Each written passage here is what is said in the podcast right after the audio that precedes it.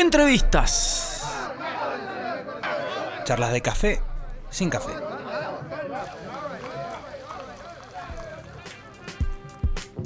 Claro que sí, amigos, de regreso en el show del rock.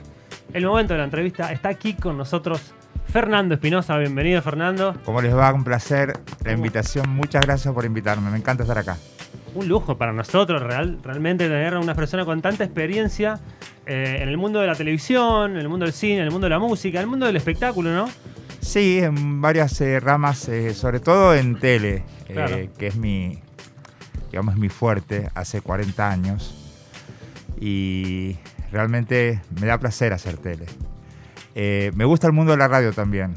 He ido varias veces a la radio y me parece que también es un mundo muy interesante. Pero bueno, lo mío es la tele y, Claro. me, y me gusta hacerla, me gusta vivirla, me gusta ver cómo se modifican, me gusta ver cómo se cómo los valores de la tele van cambiando todo el tiempo, cómo se imponen otras formas de contar y la crisis también ayuda a cambiar la tele que estamos haciendo hoy, ¿no?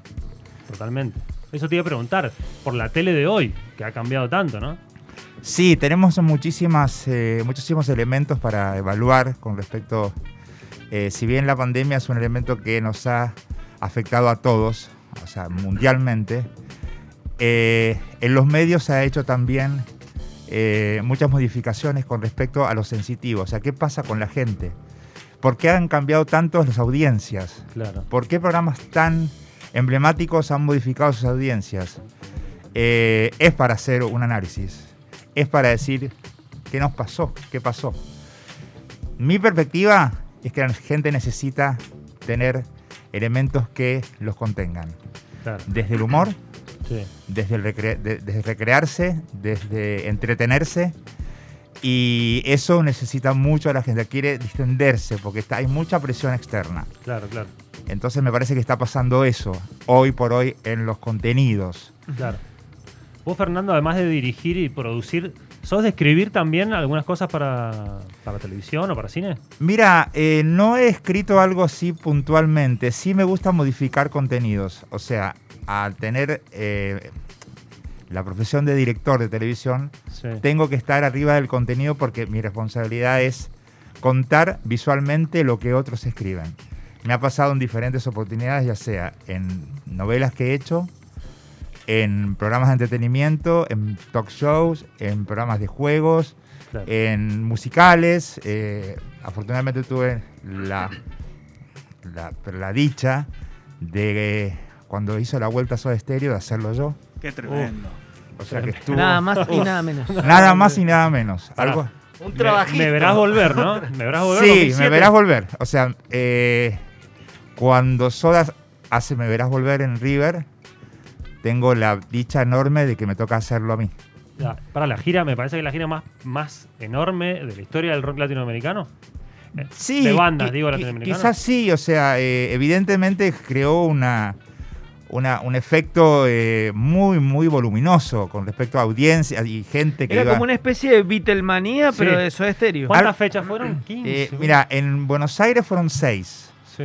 De Rivers completo. O sea, yo de verdad, eh, mira que soy muy fanático, soy muy melómano. O sea, me gusta mucho la música, tengo Sí. muchísima música en casa. Y de repente fui a muchísimos shows. Siempre que hay un muy buen show, me gusta ir a verlo. He hecho inversiones importantes, o por ejemplo, he ido, o sea, soy muy, muy Beatlemaníaco, así que lo he ido a ver a McCartney cuanta vez vino a, a Argentina y lo fui a Sí. ver a Uruguay también. Pero hacía tiempo no había tanta gente en un lugar. Y eso que he ido a ver a los Rolling, Sí. estamos hablando de un Beatle, Sí, sí. y digo, no puedo creer que haya tanta gente para ver una banda de rock argentino. Impresionante. Claro, Realmente fue algo muy, muy importante. O sea, yo me acuerdo que tenía un plano de una Hothead, que es una cámara que va muy arriba y se mueve como un robot, Sí. Y la masa de gente que yo veía desde arriba, o sea, yo, esto no lo vi nunca. Claro. Impresionante. Y estuvo bueno eso. O sea, ¿Disfrutaste ahí posta el show en sí o a qué número de show llegaste y empezaste a disfrutar? Mira, a mí me tocó grabar el primero, o sea, eh, Ah. el- el- la, la apertura, del, de- o sea, el primer show. El del 19 de octubre, sí, sí, sí. O sea, que fue en el 2006, ¿no? 2007. 2007, Sí. sí. por ahí andaba. Eh, yo me acuerdo que grabé el primer show y realmente estaba... eh, a ver, me gusta mucho Soda, conozco muchos sus, tus temas, eh, evidentemente tenés que saber cómo funciona Claro, la sí. dinámica del show. Donde viene el solo, donde viene. Claro, Claro, mu- mu- claro. mucha gente cree, o sea, y aparte hay muchas maneras de hacer eh, ese tipo de programas. O sea, puntualmente estamos hablando de cómo hacer un, un show de rock, ¿no? Claro. Los americanos, o la mayor parte de la, de la gente que hace shows afuera, trabaja con todas las cámaras offline. O sea, hay una puesta en escena donde el director diseña esa puesta, hay una cámara para un... O sea, diseña que, en, en qué lugar va a ir cada cámara, pero cada cámara graba independiente. Ajá, O sí. sea, que a la postproducir, vos tenés todos los planos que necesitas. Claro, Claro. sí, O sí. sea, el rulo de batería, el, el, el solo de guitarra, eh, bueno, en fin. Claro, porque están constante con el, Exactamente, con el porque hay un músico. diseño. Un diseño de cámara, claro. Hay un diseño, claro, hay un diseño de puesta y un diseño de cámara. El camarógrafo no necesita una orden. Claro. O sea, va a estar siempre, o sea, Está el Siguiendo sí, todo sí. el tiempo. Sí, nosotros hemos hecho de hecho shows, está bien, no a esa escala, pero entendemos así de que cada uno, o sea, tenés un, uno móvil y otro que, digamos, Que te va, poncha todo el va tiempo. Está dando fijo, a Claro. fijo con el Sí, músico. sí, hay algunos que, claro, le das la posibilidad de que se mueva libremente, digamos, es más nuestra filosofía. Ya está muy medido todo. Claro. Sí, sí. O sea, tienen más infraestructura, por lo tanto dicen, bueno, ¿querés 20 cámaras? Te doy 20 cámaras, Claro. tenés. Claro. Pero bueno, justifiquémosla, ¿eh? porque Claro, después postproducir eso va a quedar genial, pero aún así va a llevar tiempo. Sí, Claro. muchísima hora de edición. Exacto. Claro. Y tienen la posibilidad de hacerlo, porque es muy caro de postproducir, porque vas a tener que hacer la banda de, de- digamos, la parte de video y después la banda de audio. Sí, sí, el O sea, máster. el máster, encodear todo, protulear todo. O sea, que el músico esté contento. Si no, regrabar o, o, o- o- Tirar remezclar. pistas, sí, sí. Encima estamos hablando de Gustavo Cerati, que no era nada fácil Sí, tampoco, ¿no? sí, totalmente. Y yo me acuerdo que estaba en el ensayo, eh, que Taberna hace el- el- eh, siempre Sí, le hizo el sí, sí. sonido Claro. y que soy medio amigote porque me tocó muchas veces, también tuve la fortuna de hacer CQC varias veces en la época de Mario. Y eso también era parte, digamos, de una cosa culturalmente rica a mí porque era cosas que me, me encantaba. O sea, un- yo mucha, mucha empatía con Mario, Sí, sí. muchos shows, eh, mucho show musical con él cuando iba a cubrir los grandes espectáculos sin decir marcas ni, ni Sí. bebidas para no entrar Sí, sí. en comerciales. Esto lo conozco. Pero sí, sabemos más o menos cuáles son. Sí. Claro, sabemos, esos, sí, esos shows que ustedes Me conocen. acuerdo, me acuerdo. Claro. Sí, sí. Y siempre me lo encontraba en Mario. Y bueno, en fin, eh, me, me parece a mí que, volviendo al tema, eh, está bueno, nosotros no tenemos esa posibilidad técnica de hacer cada cámara con cada eh, músico Exacto. o cada situación. Entonces, yo tenía posibilidad de tener tres cámaras o- eh, offline. El resto era online todo, o sea, todas eh, eh, linkeadas al switcher. Claro. O Claro, sea claro, que sí. si yo pifiaba, pifiaba mucho. Sí, porque sí. era un one shot. Quedabas muy expuesto. Claro, Era exactamente, tu sí, sí. visión, tu visión Claro, o sea. Claro. O sea, no era un, un tema que se puede grabar varias veces y del, del- del mejor show saco la, o sea, la mejor parte o de tres hago Claro, uno. claro, claro. O sea, Pero cuando ya sabes más o menos cómo es el show, cuando estuviste en la producción, ya como que el momento de ese, el, del one shot, lo tenés estudiado. Sí, por eso yo men- men- mencionaste lo de Gustavo, que era, que, que era realmente muy exigente.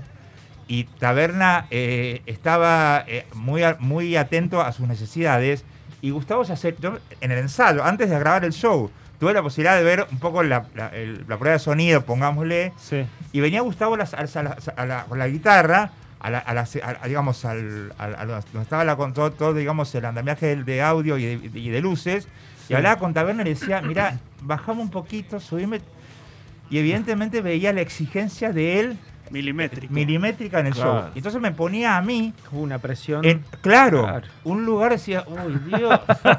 Pero bueno, también es una presión buena porque estás vos Sí. ahí. O sea, Sí, pero no, no es que la estoy pasando tan bien. Otro, otro tipo, me- no sé, sabemos que laburaste con Luis Miguel también. Sí, en la producción de Luis hice Miguel, pero varias- tipo jodido, entre, entre comillas, ¿no? De, Sí, pero, Duro. pero fíjate, mira, a ver, eh, me, me causa gracia contar esto, pero tengo que contarlo. O sea, una vez algún día dije, jamás tendré un disco de Luis Miguel en mi discoteca. sí, cuando O sea, claro, no convive Luis Miguel. En mi- en- o sea, tengo muchos CD, mucha Sí. música que obviamente ahora tener todo digitalizado mermó un poco eh, porque he hecho muchas inversiones. O sea, Sí. he gastado mucho dinero en, en discos. Pero dije una vez, jamás existirá de un Luis Miguel en mi, en mi discoteca hasta que llegó los romances. Claro. Ah, sí. Y me, agar- y me agar- y, Terrible. claro, y me agarró el bolero, ¿entendés? O sea, que una cosa que no sé, tal vez de mi infancia, de mi vieja y qué sé yo, o de, de Daniel Río Lobos, o toda esa onda, me entró Sí. por ahí. Lo que pasa es que fue como una. como traerlos a la actualidad, a los boleros que eran de otra Que época. eso nosotros muy lo bien vimos. grabado, y muy, muy bien bien cantado. cantado. ¿entendés? O sea, y, y honestidad, o, o sea, honestidad brutal, o sea, hay que, hay que, nobleza obliga. Dije yo, no voy a tener un disco de Luis Miguel y aparecieron varios discos de Luis Miguel en mi Sí. Son Sí, buenísimos. Claro. Al, al padre Luis lo conociste? No, Bravo. no, pero me tocó ser Luis Miguel también y no la pasé tan bien. Ah, sí. No, o sea, ¿En por- qué año más o menos? eh, ¿Qué etapa te acordás? me acuerdo, si fue en el 2011, por 11, o sea, eh, no sé en qué, vino tantas veces, me acuerdo que fue en Vélez, Ajá. nunca me voy a olvidar. Y ese show pasó que llovió a cántaros, Oh. muy mal. Claro. Y había un muñeco grandote, como si fuese un eh, orangután eh, de 3 metros, que era el, el, El guardaespaldas. el guardaespaldas, Luis Miguel, Sí. Claro. que lo tenía con un paragüita y el tipo cantando debajo de la lluvia con un paragüita. Era una cosa muy bizarra. Qué bizarra. No. Entonces, no tenías el show. O sea, cantaba suave y cantaba suave debajo del paraguas. Era una cosa muy bizarra. Claro, no, visualmente no era lo más, Claro, lo más o sea, interesante. No daba para no. contar eso. No, o, sea, no, no. o sea, imagínate. Ese show lo volví a grabar. ¿Cómo se llama? Claro, sí, sí, venía de... So- somos muy fan Sí. acá nosotros de, de la serie, así que Me parece genial. O sea, mi- yo no lo he visto, por ejemplo. Yo No, la puedo tenés que opinar ver, Porque no. no, tengo, eh, no la he visto todavía. Mirá. Eh, pero mm, aún así, eh, en ese show no la pasé tan bien porque tenía mucha presión del manager de él, con su perfil. No le tires por, por, por, izquier- eh, por la derecha, sino por su perfil, iz- eh, no, el perfil derecho Claro. con el plano de la izquierda, Claro, con la claro. cámara de la izquierda es de él. Claro, sí, ¿Entendés? muy, de, muy vivos de, de Sí, jodidos también. sí, claro. entonces esa presión no ejerce un buen contenido a lo Claro. artístico. Que eso no te pasaba con Cerati. Cerati no le importaba. Claro. Cerati se ve bien Claro.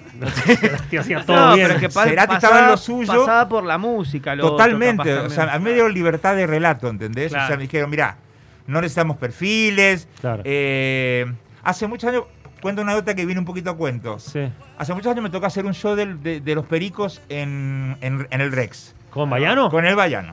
Qué Con gran- el Bayano. qué Somos Qué gran- amigos. Era, era una- era como un show unplugged que tenían Ujú. eh, en el- Ah, en el Gran sí, Rex. sí, sí. Estuvo muy copado. Que le fue muy bien. sí. Entonces, eh, muchos eh, Gran Rex hice con muchas bandas, bueno.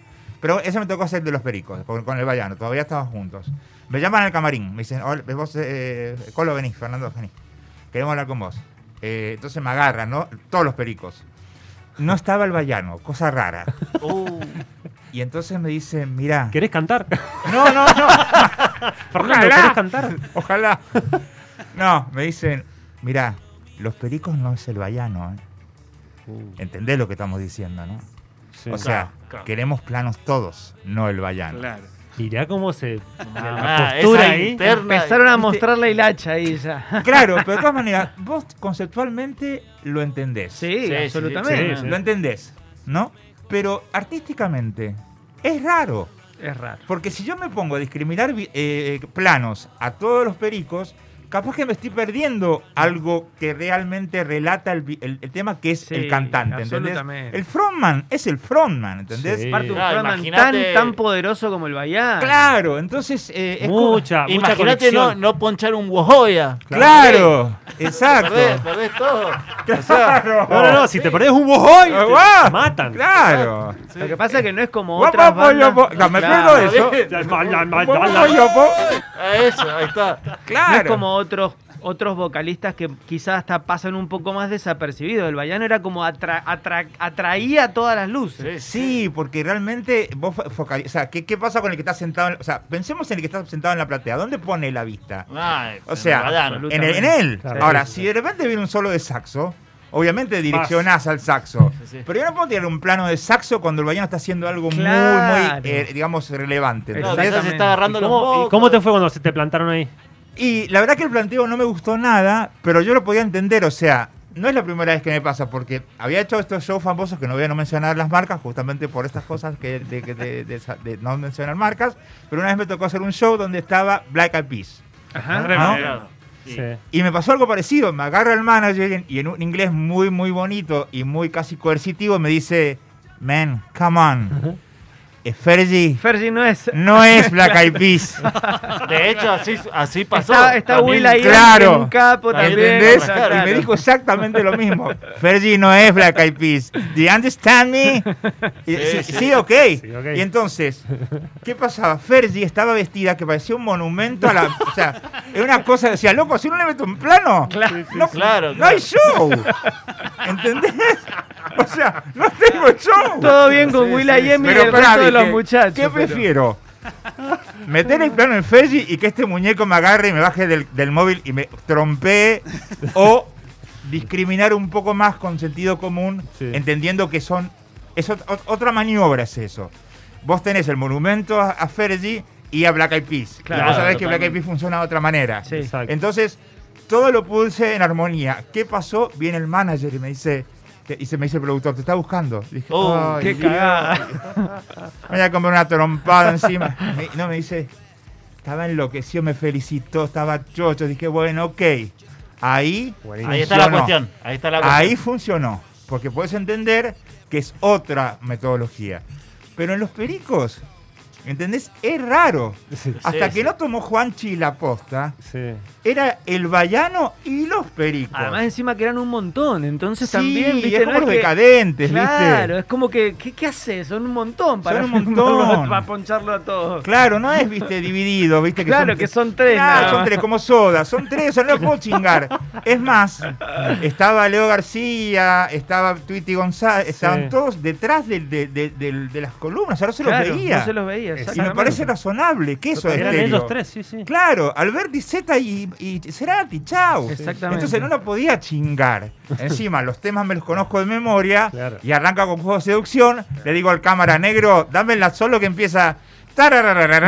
Y ya está, lo, ten- lo tengo. Sí, sí. No la puedo chingar. A lo sumo me echás con un Charlie y sin-. Sí, después juego. Es jugar. Sí. Claro, porque también te tienen que dar a vos un margen también de, de creatividad y de arte, porque si no, entonces es como estás siguiendo un checklist nada Sí, más. Igualmente hay que seguir una, una, una- Una un- línea. un relato. Claro. ¿Entendés? Porque hay cosas que son interesantes. O sea, como vos contás el cuentito, Sí. va en mano de quien lo cuenta. O sea, si no transformas algo, también es algo muy básico. Claro. O sea, si no realmente recreás con planos, con el público, con un grito de una chica que está enloquecida, está llorando. Si yo me pierdo el plano de la chica llorando, es un elemento. O sea, me pasó en un show de McCartney, que no- en, el, en el- en el All My Loving, que es un tema mítico, digamos, emblemático de los Beatles. Sí. Un tipo está llorando y el director se queda con el tipo llorando Sí, y garpa todo el tema. Imagínate que dice, chau McCartney, lo que garpa es esto y me quedo con esto. Saber a dónde va. Claro. Absolutamente. Que es otro cuento, ¿entendés? Porque eso a vos te pone en otro, en, en otro, en otro escenario, en otro, en otro ámbito. Exactamente. Ah, ¿Viste? Cuando yo vi al tipo llorando y decía, ¿qué le está pasando? Me estoy emocionando porque estoy viendo al tipo llorar porque está escuchando My Love de, de los Beatles, cantado por Claro, McCartney. exactamente. Y no está McCartney en plano, está el tipo en plano. Impresionante. Entonces tenés que saber cómo contar eso. Sí, absolutamente. Esa libertad la tuve más en Soda, la tuve más en Black Eyed Peas. Me pude manejar bien con los pericos, no con Luis Miguel. Cero con Imagínate que Luis Miguel es Luis Miguel. Entonces vos Es decís, el uno, claro. No podés. Claro. No hay otro para No filmar otro. ahí. Claro, Porque a no nadie los le interesa nadie a el solo de saxo. La pregunta es, ¿que todas las cámaras con Luis Miguel? Es raro. Son todas con él. claro, no, digo, no, pero no, digo, hay un tipo que toca, un- hace una, un- una buena base de viola, o está haciendo un buen Sí, riff. o un Sí, saxo Sí, impresionante. o- o- Bajista o no, o- buenísimo. O, unos vientos que están bien Claro. puestos. Como, un. Como Dua Lipa. Deben ser Claro, tremendos sí. músicos los de Luis Miguel. No, sí, No, sí, no sí, sabés lo que es Lo- esa banda. las que hacían las, las- eh, las vocalistas. Sí, sí, sí. ¿Entendés? Entonces, me parece que eh, es raro decir todas las cámaras con Luis Miguel, me aburro. Sí. Y- Porque Sí. tengo que hacer un pianito, o sea, uno, dos, tres, cuatro, diez, todas las Pero ahí no hacía falta que te digan nada. O sea, Claro. Te miraban, no me decían. Absolutamente, pero sí, Con- ahí la cosa estaba Con un fusil ahí. Sí. Ahí no, el derecho no. El derecho. Sí, sí, sí, de hecho todas con Miguel. Imagínate la época de Luisito Rey. ¿O no? No, oh, bueno. no, pero ahí ya se Sí, hizo más- Fernando, más hincha otra, otra, otra cosa que te quería a ver si, si podíamos llevarte al agujerito sin fin. Uh, Te Oh. juro que cuando leí Bueno, el agujerito bueno, sin fin yo, casi yo. me En muero. el agujerito está todo bien. Nosotros, nosotros claro, Sí. teníamos, éramos Somos niños. nosotros de éramos esa niños. generación. Esa generación. Yo fan Me del encanta, agujerito me sin fin, encanta. Fan. Eh, el agujerito nace como un programa direccionadamente hacia los niños, obviamente, con un Julian Wage que se estaba haciendo sus primeras armas como conductor, porque venía de la actuación, Juli. Sí, sí, sí. Habíamos hecho no, hace muchos años atrás Clave, eh, clave, En del clave de Sol. sol estaba, Clave de claro. sol, sí, sí, un personaje que se llamaba Beto. Ajá. Con Juli nos hicimos muy amigos en esa época. Fuimos muy amigos de verdad, o sea, amigos y, o sea, como éramos amigos íntimos y fuimos enemigos íntimos, como Sabina y Páez, más o menos. Pero bueno, fu- fuimos muy amigos. Y el primer año del agujerito no me toca hacerlo a mí, porque yo estaba haciendo en esa época la banda del Golden Rocket, Uh, Oh, bueno. Otro clásico. otro clásico. casi nada. Sí, es más, debut, fue mi debut como director. Debuté ¿Sí? con ese programa, sí. Eh, cosa de la vida, o sea, viste que la vida te regala Sí. cosas y te ponen espacios donde vos decís. Aparte que en esa época se veía mucha televisión Sí, en esa Ah, franja recordemos, horaria. la banda Sí. de Donald Rocket. eh, En Diego- Canal 13. Diego Torres. Canal 13, Diego- claro. Lo, primero de Torres, ¿no? De No, Torres, porque ya había hecho un programa que se llamaba Nosotros y los Otros con Rodolfo Claro, Devane y Sia Montanari. exactamente, Que también sí. estaba Adrián Suárez. Que hacía de hijo Que de. hacía de hijo No, de, de eh, Montanari, de Montanari, creo. exactamente. Pero también hizo pelito, pero mucho antes. No, No, no, Torres no, Adrián Suárez. Adrián Suárez. Adrián Ah. Bueno, Diego Torres hace ese primer Adrián programa. Araceli González. Sí, que es una idea mía, Araceli. ¿Sí? Araceli fue una idea. Muy o buena sea, idea. eh, Lo, lo digo con el la, digamos, la, la mayor humildad posible, pero la tengo que decir. O Sí, sea, fue todo- Las verdades son las verdades y eso es una verdad. O sea, Araceli fue una idea mía de la televisión y ahí se produjo el evento Araceli. Porque Araceli era modelo. Claro, ¿qué pasaba? Yo era productor de Peores Nada. Otro, Ah, oh, otro bueno. programa Ah, emblemático. pero, pero era con Gizmo. claro. Sí. Uy, qué Claro, era, bueno. era productor, no director. Después Ajá. dirigí Peores Nada, pero me tocó producir Peores Nada.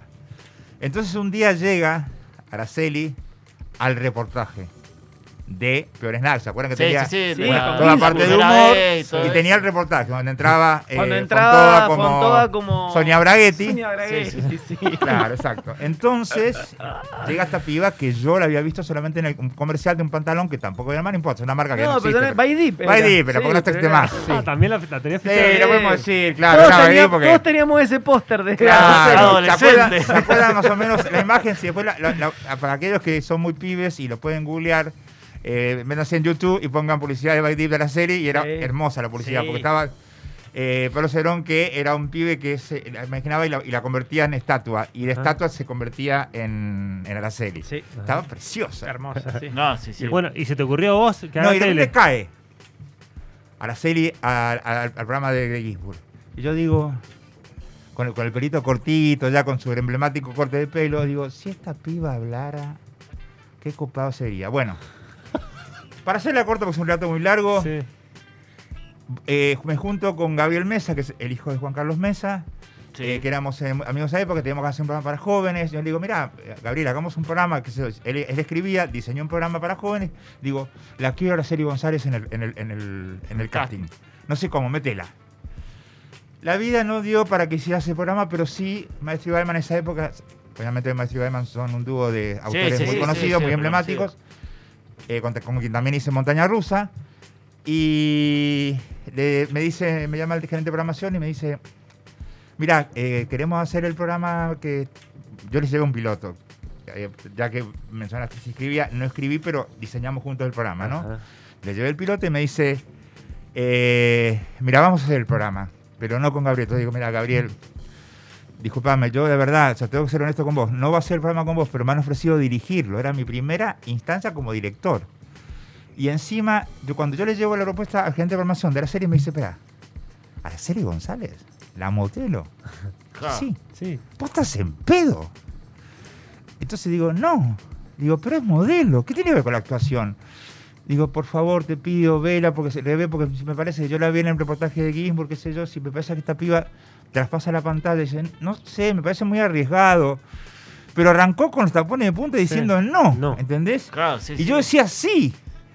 Entonces, cuando se vuelve a renegociar todo y me ofrecen la dirección, le dicen, bueno, vamos a tomar a Araceli González como tu propuesta. Y ahí nació Pato, Claro. la famosa Claro. Araceli. Claro. Que trabajaba en. Pampernick. Exactamente. Que- marca que ya no tenemos. Tampoco. Marca- marcas, ¿qué podemos decir? Marca que podemos decir, donde había un hipopótamo que era el basurero. Claro. Sí, sí, eso va Claro. Y ahí aparece el Y personaje. que es una, una pareja con Adrián Suárez emblemática en ese momento que pegó un montón en la televisión. Pegó de una manera tremenda. En esa época estaba Amigos son los amigos. Sí, y vos decías que es verdad que se veía mucha tele. ¿Por qué se veía mucha tele?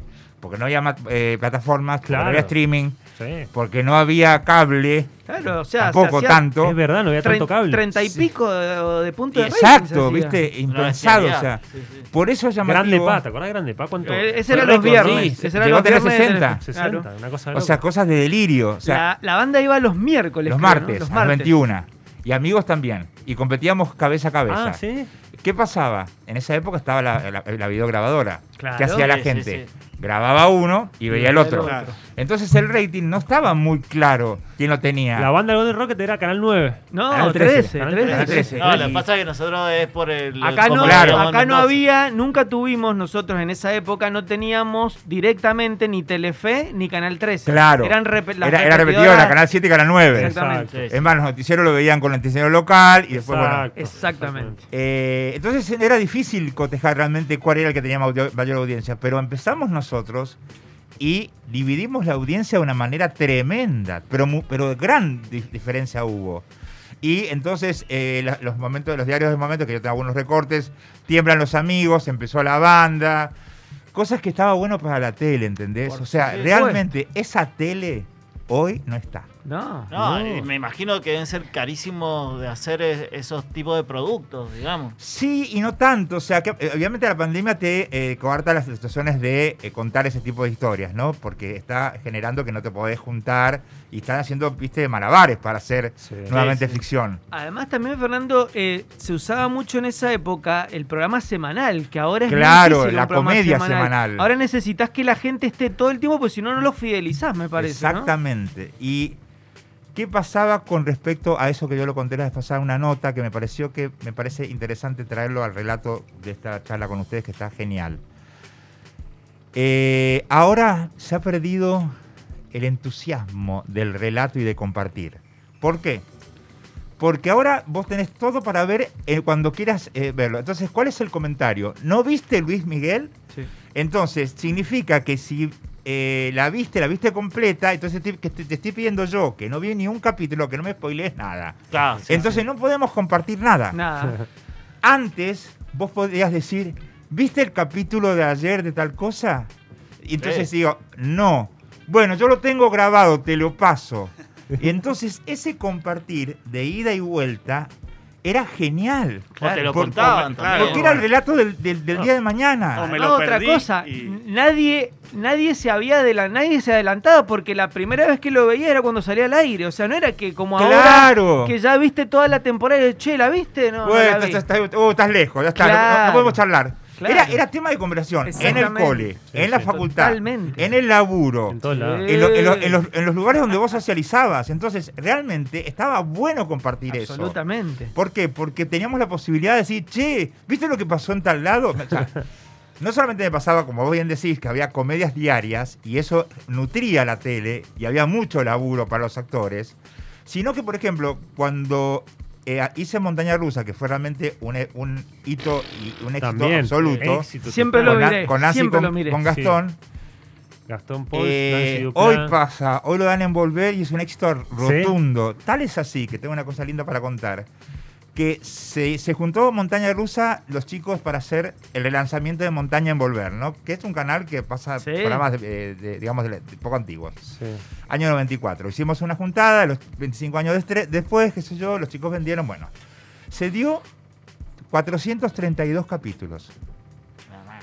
Se volvió a repetir 432 capítulos consecutivamente. O sea, se- ¡Wow! es- ¿cómo se fue? Dice, termi- se terminó montaña, pegamos otra vuelta. Esa fue la venta. Sí, sí. y ahora, por tercera vez consecutiva, No. No. le pegan otra vuelta más a montaña. Fíjate vos, tengo el, el club de fan, me mandan eh, mensajes, o sea, era otra televisión y sigue existiendo ese caudal de gente que necesita Ajá, sí, sí, está. amucharse y ser parte de un evento que fue muchos años atrás, pero que los aglutina de alguna manera. Pero será que las marcas van para otro lado, ¿no? El tema de los influencers por ahí, de, bueno, internet. Sí, a ver, hablemos de influencer. Bueno, hoy estoy haciendo un programa que me gusta hacer, pero bueno, que no está en mi palo, pero la televisión me da eh, lo que me da y yo le doy lo que, lo que le doy a la televisión de mi parte.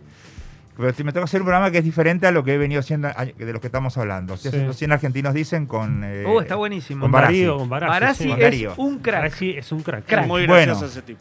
Eh, ¿Qué pasa? Ese programa está funcionando muy, muy bien en Canal 13 hoy por hoy. Es el mejor programa que tiene el canal en este momento. ¿Ah, sí? Digamos, desde, lo que, desde el punto de vista de audiencia. Sí, quizás. sí, de sí, éxito, sí. sí. Eh, ¿Qué ocurre? Va- Hablando de influencers. Los influencers llegaron para quedarse en la tele. ¿eh? Sí, Sí. sí, sí. O sea, por eso cambió los paradigmas. O sea, hay que abrirse esas a, a- esos lugares. Lo que pasa es que no hay, no hay para todos. Una cosa es ser influencer en Instagram, en las Sí, redes, y otra cosa es abordar la tele. ¿eh? O sea, muchos se han quedado a mitad de camino. Ajá.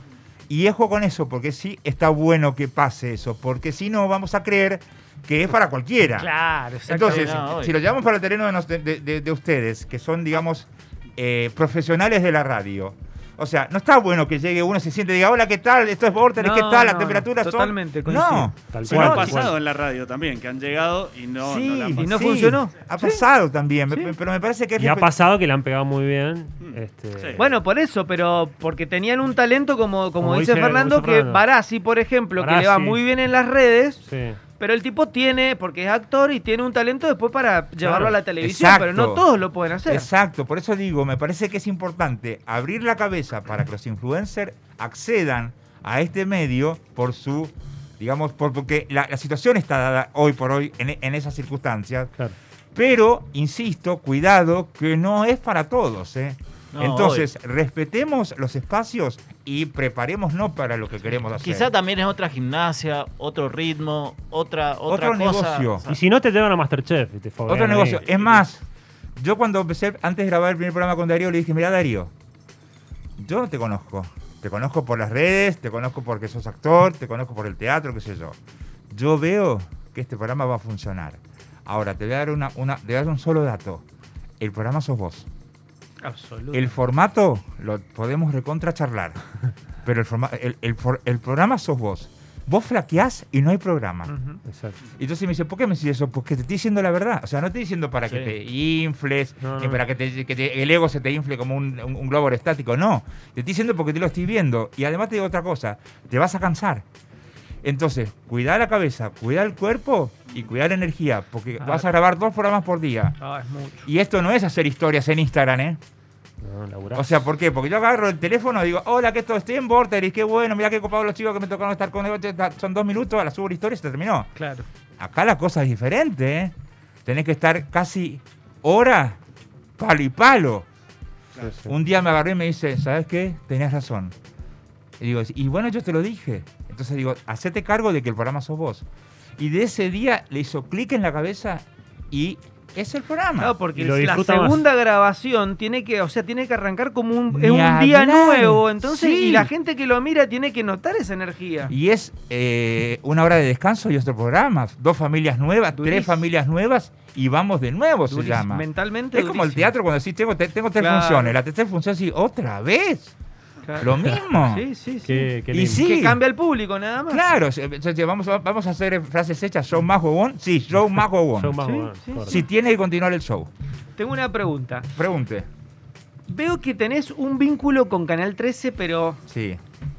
¿por qué? ¿Qué tiene Canal 13 para vos que, que no tenga otro? No, a ver, se dieron circunstancias. O sea, he tenido eh, la fortuna de trabajar en un canal tan importante como es Canal 13. La posibilidad de crecer, de hacer carrera. Empecé como mm, asistente de producción de una cosa que es muy, muy básica hasta llegar a director, porque una vez yo dije, yo quiero ser director. Entonces yo trabajé para eso. El canal me dio esa posibilidad. O sea, a mí la banda me dio la posibilidad de dirigir. Y ahí comenzó mi carrera de director, hace muchos años, años 91. ¿Qué ocurre? Eh, el canal eh, es mi casa ya. Y, y- y el canal me ha dado mucho a mí. Y yo le he dado al canal también, o sea, e- es un feedback que es eh, generoso en ambas partes. Sí. Y he, y he tenido la posibilidad, honestamente lo digo, y esto lo va a escuchar mucha gente, no importa, que me dijeron si no me quería mudar a otro canal. Y Bueno, eso habla bien de vos. Sí, no, pero Al fue- canal de las no, pelotas. No, no, no, no, no, no. No, el canal de cuando era azul, azul Sí, TC. Uh, sí, sí, sí, sí. Y ¿Te me, acordás hicieron, me hicieron una, una, tenta- una, eh, digamos, una propuesta muy tenta- tentadora. Sí. Y me, me quitó el sueño una semana eh, de no saber qué hacer. Porque llevaba muchos años en Canal 13 y me tenía que mudar de canal a hacer una cosa que era una apuesta muy interesante, pero ¿cómo me va a ir? Me costó un horror tomar esa decisión y quedarme y decir que no eh, a una propuesta económica mucho más interesante, una propuesta artística mucho más interesante, que después no, viste, se diluyó, pero viste cuando decís, me- o sea, el me- con el diario del lunes somos todos geniales. Sí, el reality de los No, famosos. Claro, no, sí, poner, nos ganamos la lotería, nos ganamos el kini, o sea, to- pero no, pero de todas maneras, se- verdad, lo- el diario del lunes es otra cosa. Sí, Obvio. sí. Por suerte dije que no. Pero bueno, tuve la fortuna también de poder tocar otras áreas. He trabajado para Disney, gracias a Canal 13 que me dejó hacerlo. He trabajado para eh, Discovery Health, que hice programas de cocina en inglés, porque afor- afortunadamente en ese momento necesitaba un director que hablara inglés y lo pude hacer, me dieron la posibilidad de hacerlo. Hice un Survivor en, en República Dominicana, o sea que algunas despuntadas de otras cosas pude tocar. Qué bueno que te hayan dado la libertad Sí, y la fueron muy posibilidad, generosos en esa parte, porque veían que existía la posibilidad y por qué no me iban a dejar, si no, con ellos no tenían, o sea, si me dijeran, me voy a hacer un programa Telefe, bueno, sí, ni loco, o sea. Claro. No way. no, claro, no way, no way, exacto, pero esas cosas sí las pude hacer y estuvieron buenas, o sea, un día estuve 45 días en una isla en Dominicana, eh, debajo de una palmera, viendo cómo eh, dos, eh, equipos competían entre Claro, ellos sí, sí. y eran búlgaros e israelíes. Ah, bueno. Oh, ¿Cómo, Ah, era, sí. el, cómo era el formato del, del programa? ¿Tenían que sobrevivir cuánto tiempo? Claro, o sea, eh, eran, eh, ponerle unos eh, eh, 60 días más o 60 menos. días hacía el. Claro, y eran equipos que más o menos eran de 12, 15 personas y quedaban eh, dos. que Claro, eran juegos de de eliminación. eliminación y de mucha, eh, digamos, eh, Sí, que tenían que ver con, Muy físico, claro, y con. Claro, que lo supervivencia. Julián que que lo hizo Julián en, la- en la, en la- en la parte local. Exactamente, sí, sí, sí. ¿No? Con Piti, ¿te acuerdan? La chica. Sí, bueno, sí, bueno. sí, sí, sí. Lo hizo en la parte local y yo me tocó hacerlo para eh, los búlgaros y los israelíes. Claro, me llevaban allá y cuando estaban en, en el consejo con los búlgaros y hablaban en búlgaro, decía, ¿qué están hablando? ¿Qué le pasa? ¿Qué dicen? Decía ¿Dónde yo. están los subtítulos? Claro, no, de verdad, te- tenía angustia, porque yo, el, el equipo era argentino. Yo tenía que dirigir cámaras, pero no tenía la menor idea de lo que estaban diciendo. No es Claro. que estaban hablando en inglés, era hablar en búlgaro. Claro. Entonces decía yo, ¿qué estarán diciendo? ¿Viste? Y yo no le podía decir al productor, che, contame qué están diciendo. Yo tenía así, bueno. Y yo le decía a los cámaras porque me reía, decía, dame con el que, con el que está sufriendo. Claro, sí, obvio. Con el que más- Claro. Sí. Dame con el que tiene pica con el rubio y el morocho, parece que hay, hay una cosa que está pasando. No sé qué pasa, pasa. Fue muy gracioso y al mismo tiempo muy angustiante. ¿Y Sí, qué te parece? Ahí hay pica, ahí hay pica, filma, filma. No, no, pero ¿viste, cu- ¿viste cuando estás viendo una película, o sea, no tiene los subtítulos, y ¿en qué hablan? No, estás adi- adivinando Claro, prácticamente. pero era adivinar siquiera, porque digo, bueno. no sé, o sea, desde el punto de vista, desde, la- desde, desde el texto, digamos, de que- cómo decían, no sé qué estaban diciendo. Claro, no, Y cuando me tocaba con los israelíes, era igual. Igual, sí, Entonces, ¿a ¿qué dicen estos muchachos? Y me iba a la escuela a dormir con una conflicto, o sea, yo, ¿qué habrá pasado? Y entonces necesitaba saber, porque digo yo, ¿qué, qué, qué pasó? Porque durante el, el, el- yo hacía el consejo, que era el momento de eliminar, esa cosa es, Claro. eh, hoy son 10, mañana eh, que, eh, serán 9. ¿Te acuerdas que Sí, Julián sí, decía una sí, cosa sí, así? Bueno, pasaba igual. En el consejo eliminaban a uno, votación, y se llevaba uno a su casa. O sea, agarraba la mochilita y se iba por, la, por, por el sendero y se iba a su casa. Pero yo no sé por qué se iba. Claro, no, Tuve no. 45 días sin tener la melodía, pero fue una experiencia muy interesante. Qué lindo. O sea, que eso realmente lo, lo, digamos, lo disfruté muchísimo. Qué tremendo, qué linda charla, Fernando. La verdad Sí. que un placer. Fernando. Espinosa aquí con nosotros, un, bueno, una persona de mucha experiencia en los medios. Muy rico escucharte. ¿Qué, qué haces? ¿Qué andas haciendo por acá? Bueno, eh, soy mendocino, o sea, son mis raíces. ¿En serio? Así que sí, claro, o sea, me- soy mendocino. Pero que- cuánto, pero o sea, Y me fui a los, di- montón, a, la- claro, a los eh, 20. claro. ¿De qué zona? ¿De acá de ciudad? No, de Guaymallén. Ahí va. De Guaymallén. Ah, ahí está la sala de Guaymallén. Sí, Guaymallén. Eh, ocurre que, bueno, un día eh, se solté amarras y fui a parar allá. y me pasó lo que pasó, que esta vida que te sorprende me, me depositó en un canal de televisión. Pero me- cada tanto vuelvo Ajá. eh, para visitar familia, para eh, cambiar un poco el aire. Sí, sí, sí. eh, es necesario. Y bueno, se dio la oportunidad que Dani me dijo, venite que te, que, que te hacemos una nota con vos y me parece re divertido. Aparte, Obvio. Borderis me, me va, es una radio que, que- que me gusta. Eh, tengo mucha empatía con Mario, ya, ya, ya se lo dije. Así que bueno, estoy acá, estoy pasando unos días y disfrutando de esta charla genial Genial. que ustedes me han propuesto. Impresionante. Bueno, te invitamos a quedarte toda la tarde. Vamos a estar escuchando música. Están con nosotros los Anakin. Vamos a estar charlando con ellos. Y Samuel Aspen un rato por teléfono.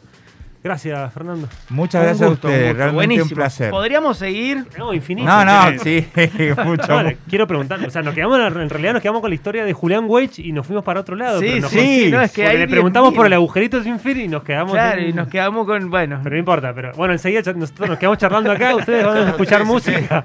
En un rato la pizza del bodegón Picero, Sí. señores, y la birra de Fran Luis Bar, Mr. Music, culto por el rock.